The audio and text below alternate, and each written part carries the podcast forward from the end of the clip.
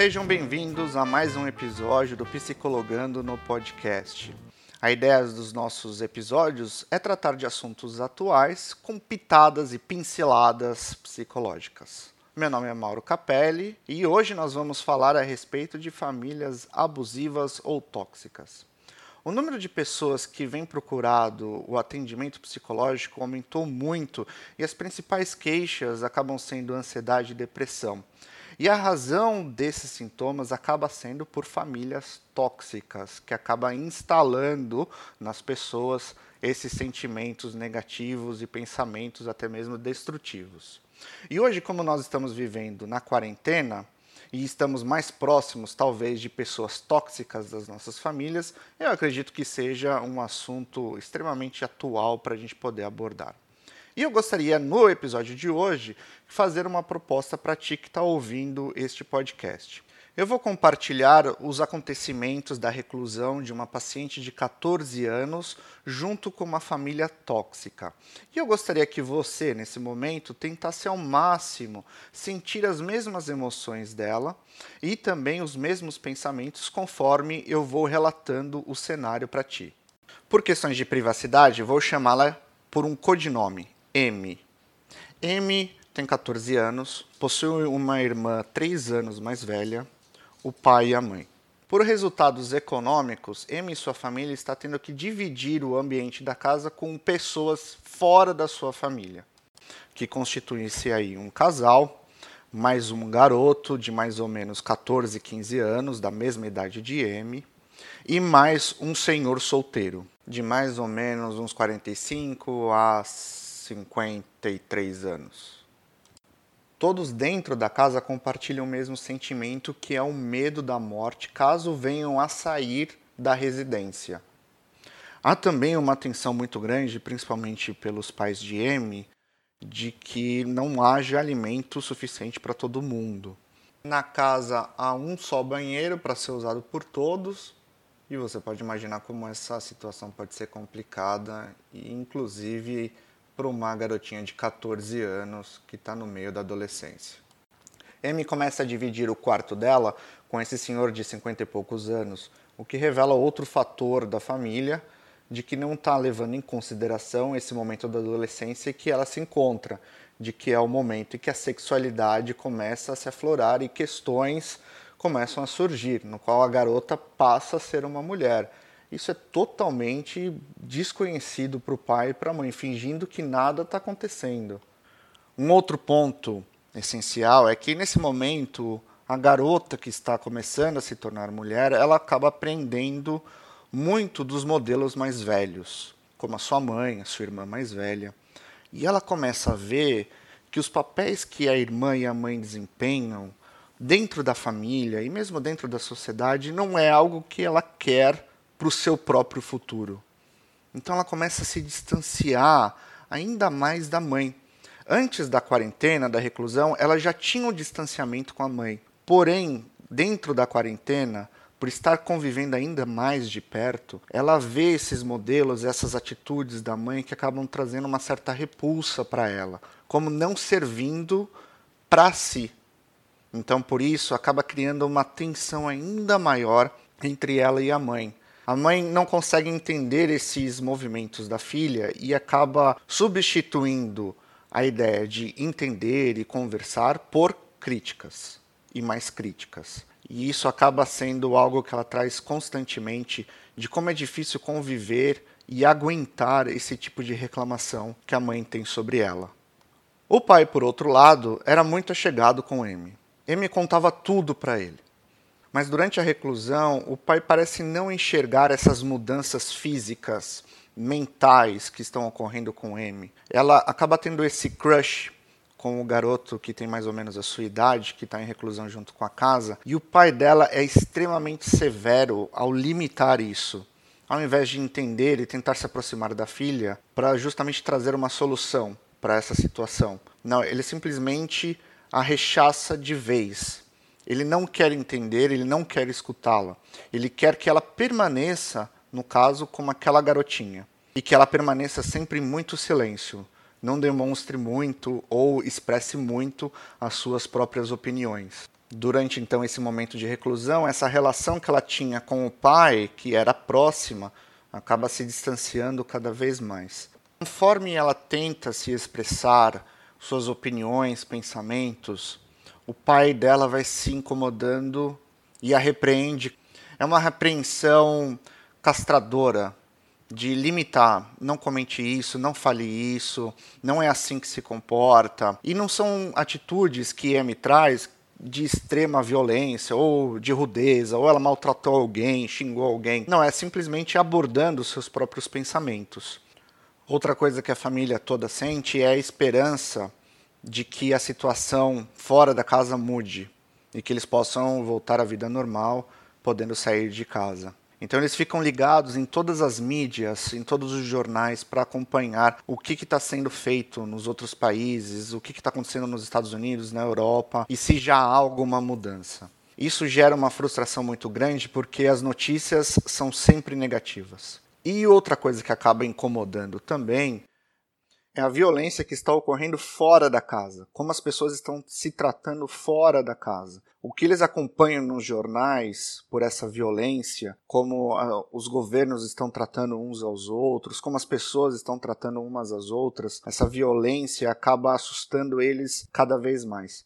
E o fato de não ter uma resposta positiva ou uma luz no fim do túnel acaba trazendo uma frustração constante. Há uma elevada esperança toda vez que tentam investigar coisas nos jornais ou ouvir os noticiários, e de imediato se quebra isso quando vem as notícias ruins ou quando não há nenhuma notícia boa a ser relatada pelos jornais.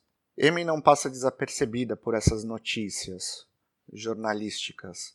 Ela também vem trazendo um pouco de amargura e um pouco de luto pelo fato dela ter perdido a liberdade dela de poder sair com as amigas. E ela traz um pouco do sonho de querer sair de casa, poder ir se encontrar com as suas amigas para tomar um sorvete, ou talvez ir numa praça, num parque maior e poder ter um momento descontraído com todo mundo. Ela também vai reclamando de como o ar dentro da casa não se renova, não se troca e às vezes fica muito quente, às vezes o cheiro do banheiro incomoda por ser um só e ainda mais que o banheiro acabou quebrando. Então, essa falta de liberdade e contrintamento no mesmo ambiente, tendo que se contentar com aqueles cômodos pequenos e um monte de gente, vai trazendo uma angústia para ela extremamente grande.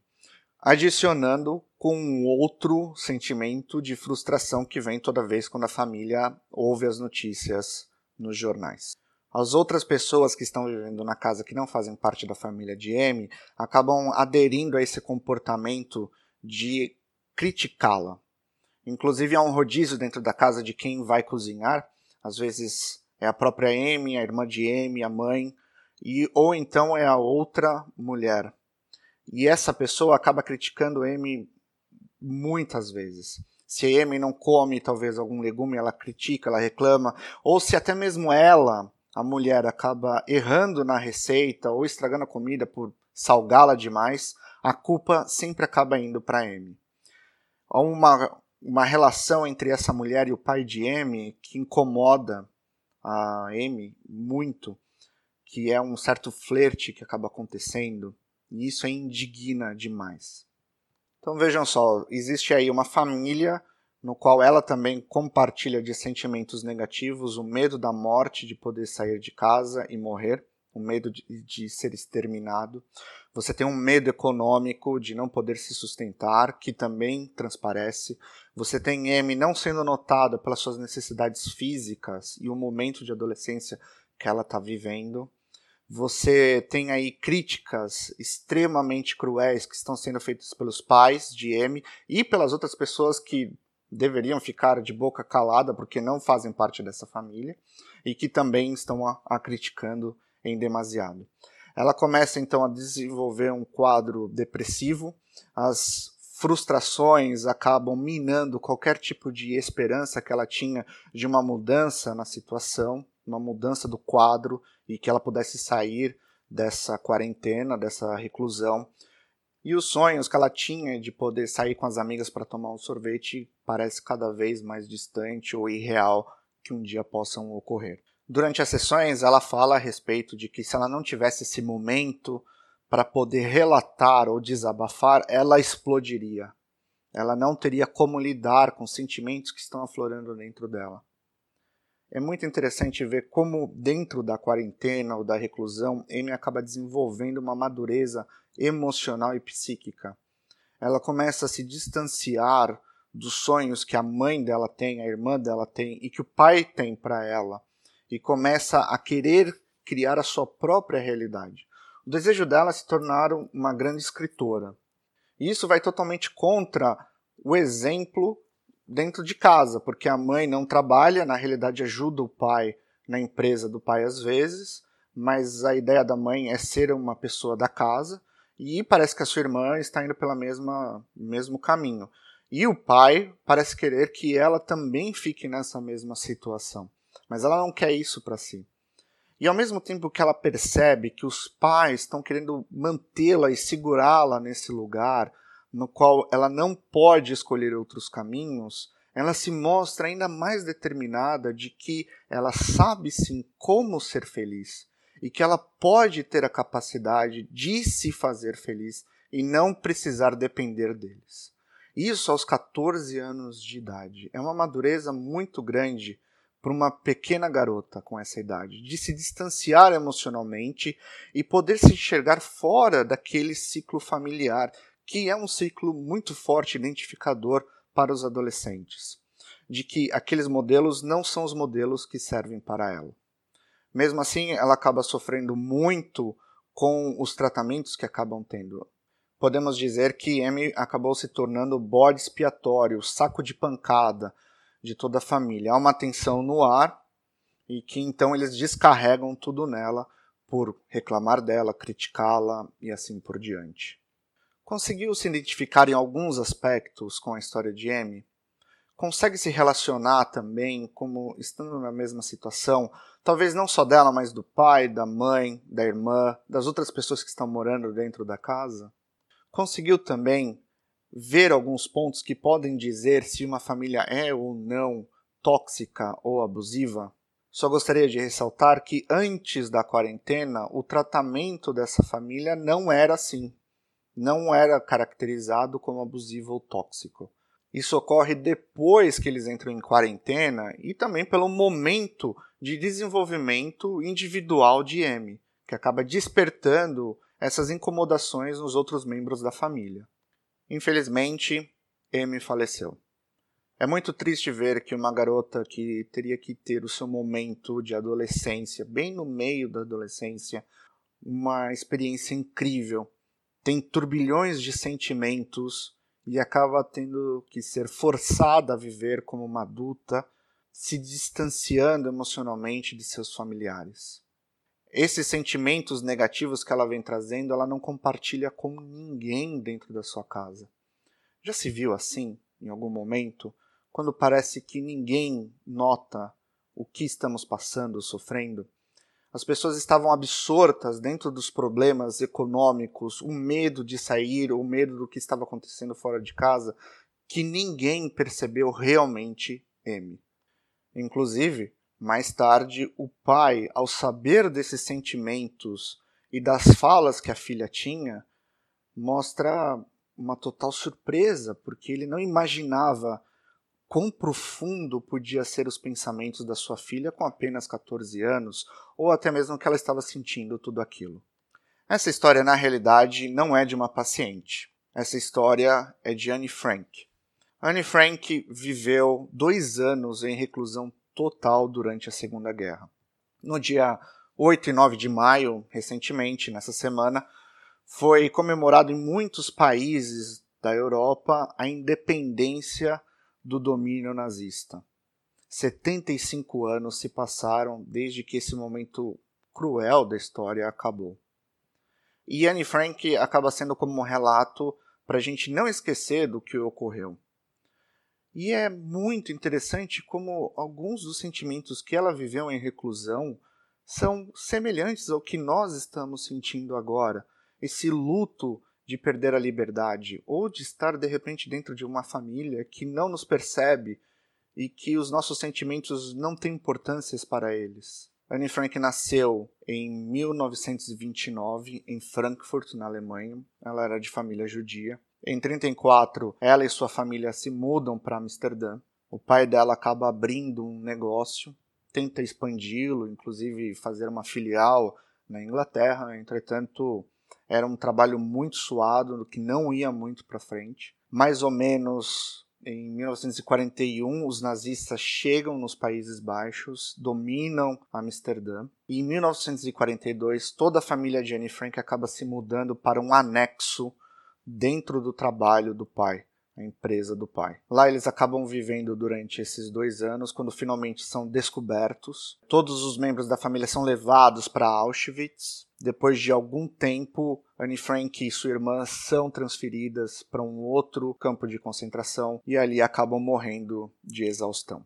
É uma história realmente muito triste, porém a gente pode aprender muito dela. O que eu gostaria de ressaltar, como é o tema já de hoje, é justamente sobre as famílias abusivas e os relacionamentos que acabam deteriorando geralmente um membro dessa família que acaba sendo mais atacado como Anne Frank acabava sendo alvo dos ataques dos seus familiares. Para explicar um pouquinho mais como é que funcionam e algumas características principais das famílias abusivas, seria interessante a gente poder pontuar o que seria um bode expiatório. Essa é uma expressão comum que acredito que você já tenha ouvido ou até mesmo usado anteriormente. René Girard ele acaba definindo como e quando se instala o papel de um bode expiatório. Ele vai dizer que geralmente existem tensões entre duas pessoas ou dois grupos de pessoas ou dois países e que essa tensão acaba se tornando insuportável. Porém, existem duas alternativas. A primeira é a destruição daquela relação, que pode ser o aniquilamento de um ou de outro, ou se os dois se unem para combater um terceiro. Isso geralmente acontece, por exemplo, com os pais, um casal que acaba se separando. Eles começam em conflitos, então eles destroem aquela relação com o divórcio. Cada um vai para o seu canto. Ou alguns países que entram em conflitos diretos. Geralmente, quando essa relação ela precisa continuar se mantendo, ou por exemplo, quando a gente olha para dentro do caso de Anne Frank, os pais delas precisavam e não podiam sair daquele confinamento, eles precisavam se manter ali dentro. Então eles terceirizam, eles se juntam para atacar uma terceira parte, que era Anne Frank. É geralmente assim que o modelo de bode expiatório acaba surgindo a gente pode elevar esse pensamento para diversas etapas. Pode ser num plano familiar, pode ser dentro de uma escola, no trabalho, no governo e entre países. Para alguém entrar nesse papel de bode expiatório, não é qualquer pessoa, não é aleatório que isso se dá. Existem três qualidades ou características que essas pessoas vão ter de acordo com o jihad. Primeiro delas, sendo econômico. Ou a pessoa é muito rica, ou a pessoa é muito pobre, ou está passando por um momento de pobreza ou de riqueza. Segundo, é o físico. Ou a pessoa é muito bonita, ou é muito feia, ou possui até mesmo algum tipo de deficiência.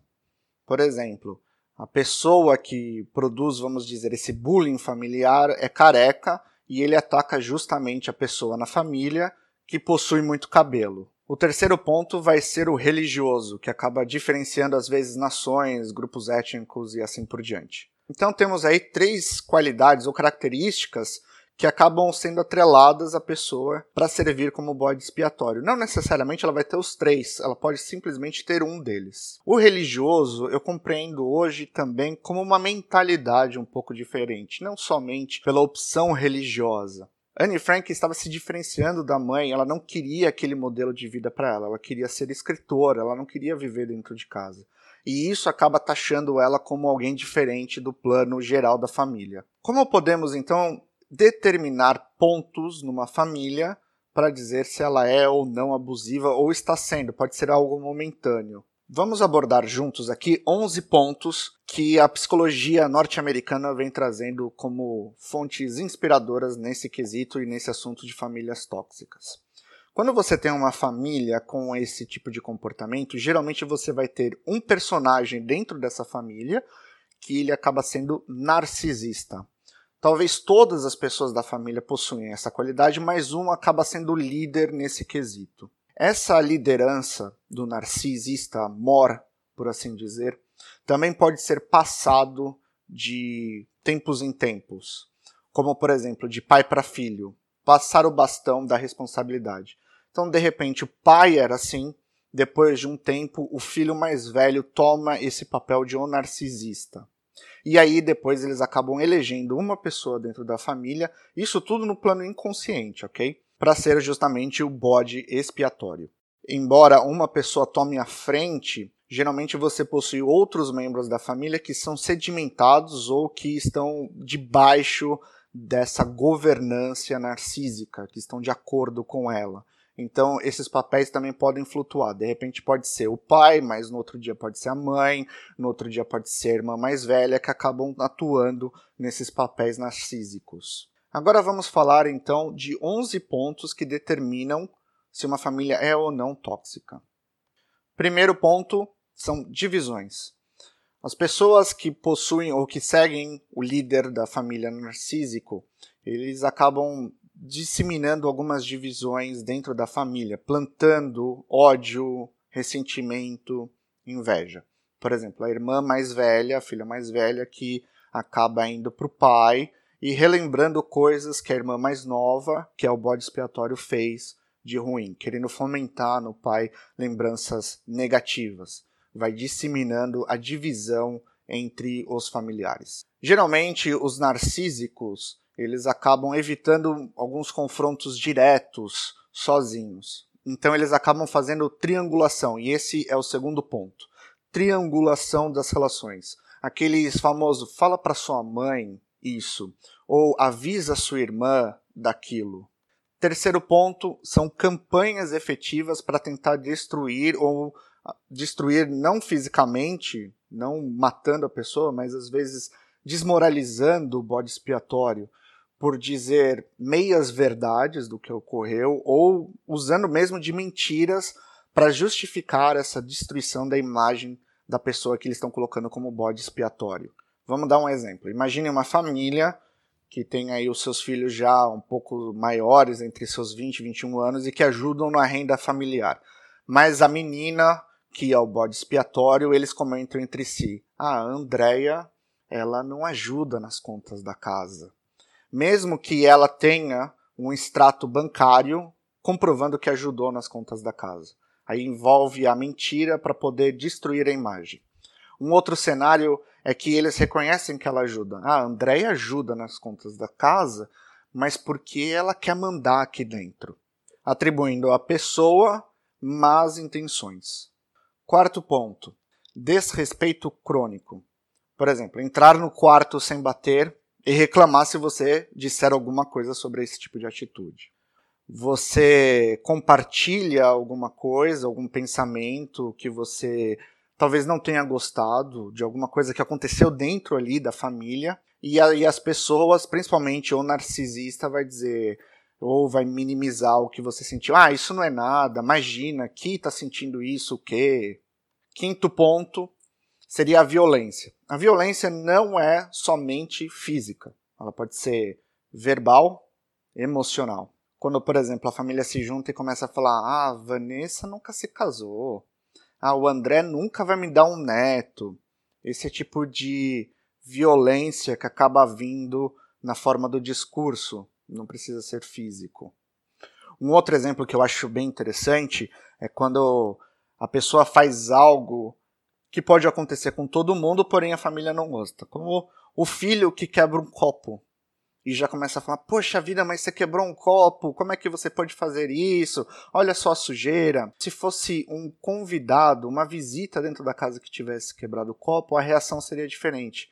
Iriam dizer: Poxa, você se machucou, deixa eu te ajudar poxa, você tá bem? Essa preocupação, esses dois extremos no tipo de atitude, que também vem trazendo muita confusão, principalmente para a pessoa que está sendo atacada. Sexto ponto: nunca se desculpam. Nunca vão se desculpar, porque nunca vão reconhecer que fez nada de errado. Sétimo ponto: nunca tomam responsabilidades por nada. O oitavo ponto seria o controle em tudo. E geralmente isso vem acompanhado de frases como: Essa é minha casa, se não gostou, você pode ir embora. O nono ponto ele é um pouco mais amplo porque ele envolve diversos tipos de ataques de culpa, então todas as culpas são daquela pessoa e eles podem geralmente vir acompanhados de projeção. O que seria projeção? É quando a pessoa faz algo, porém ela não enxerga em si mesma que faz aquilo e joga então no bode expiatório. Vamos dar um exemplo. A família toda diz que Maria tem problemas com a bebida mas todos eles comentam isso já bêbados durante um almoço de família. Décimo ponto é a exclusão de assuntos familiares. Então, decisões são tomadas e não te perguntam, não te levam em consideração, você não fica sabendo. E às vezes os pais eles não mostram necessariamente um favoritismo para um filho, mas eles tendem a valorizar muito a opinião de um e ignorar a daquele que é o bode expiatório. Então ele também fica marginalizado. É meio que uma exclusão da família. E 11, que já tinha sido mais ou menos abordado, é a falta de coerência. Então, às vezes, explode por um problema, mas um outro, às vezes, ainda mais grave, não é levado em consideração. Vamos repetir os 11 pontos. Primeiro, divisões. Segundo, triangulação. Terceiro, campanhas contra o bode expiatório. Quarto, desrespeito crônico. Quinto, violência verbal, emocional ou até mesmo física. Sexto, falta de pedir desculpas ou reconhecer a própria culpa. Sétimo, não tomar responsabilidade de nada. Oitavo, controle em tudo. Nono, projeção das culpas incessantes para com a pessoa que é o bode expiatório. Décimo, exclusão da família em alguns assuntos. E, décimo primeiro, a falta de coerência. Com esses 11 pontos, conseguiu identificar atitudes em determinadas famílias que podem ser consideradas como tóxicas ou abusivas? Ou, de repente, identificou-se em algumas atitudes que você tem tido com algum membro da sua família? De repente, ainda dá tempo de mudar esse tipo de comportamento. O mais importante ainda é saber se você se identificou dentro de uma família com esse tipo de comportamento. É claro que para ser uma família abusiva não precisa apresentar os 11 pontos que falamos aqui.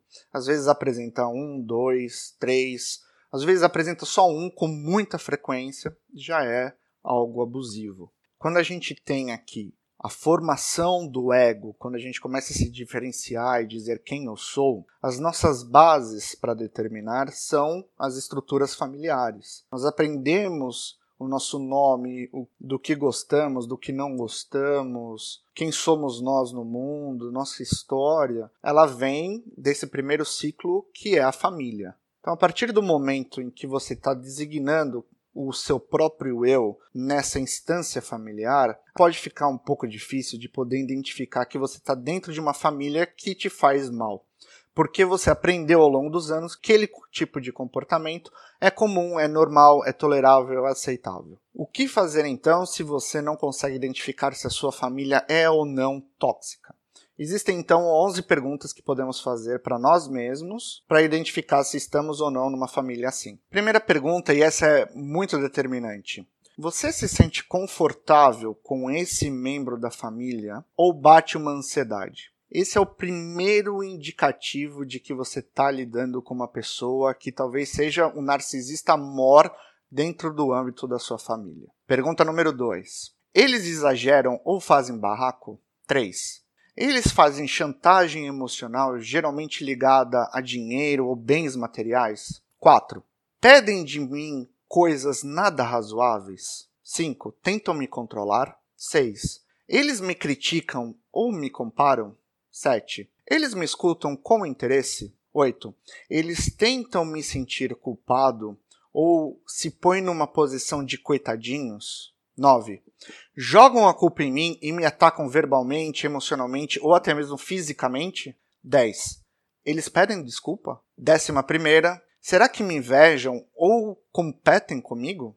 Essas perguntas podem trazer um norte caso você esteja muito inserido dentro de uma família assim e que não está enxergando se é ou não tóxica. E agora vem a pergunta derradeira: Eu estou dentro de uma família tóxica, o que fazer? É muito difícil, de repente, cortar algumas relações, mas dependendo de quão mal essa família faz a você, limitar os contatos físicos e emocionais com essas pessoas pode ser o ideal para sua sanidade mental. Sua saúde mental tem que vir em primeiro lugar. Se você não está bem na sua mente, você não come bem, você não dorme bem, você não trabalha bem, nada vai bem. A sua mente precisa ser preservada em primeiro lugar. Por isso, é limitar os contatos com essas pessoas.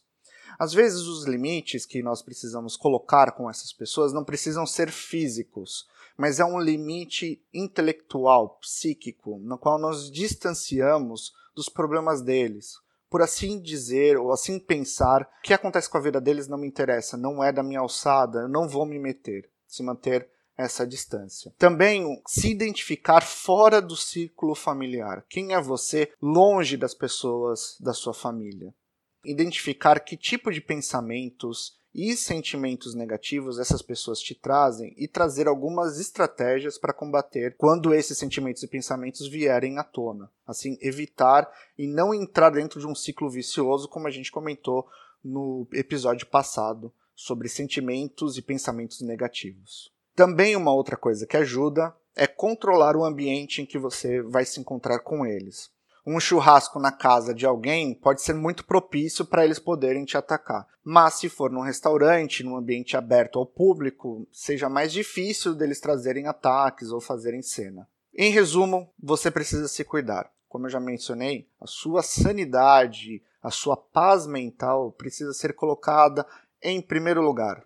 Senão, nenhum outro tipo de relacionamento que você tiver fora da sua família vai ser saudável.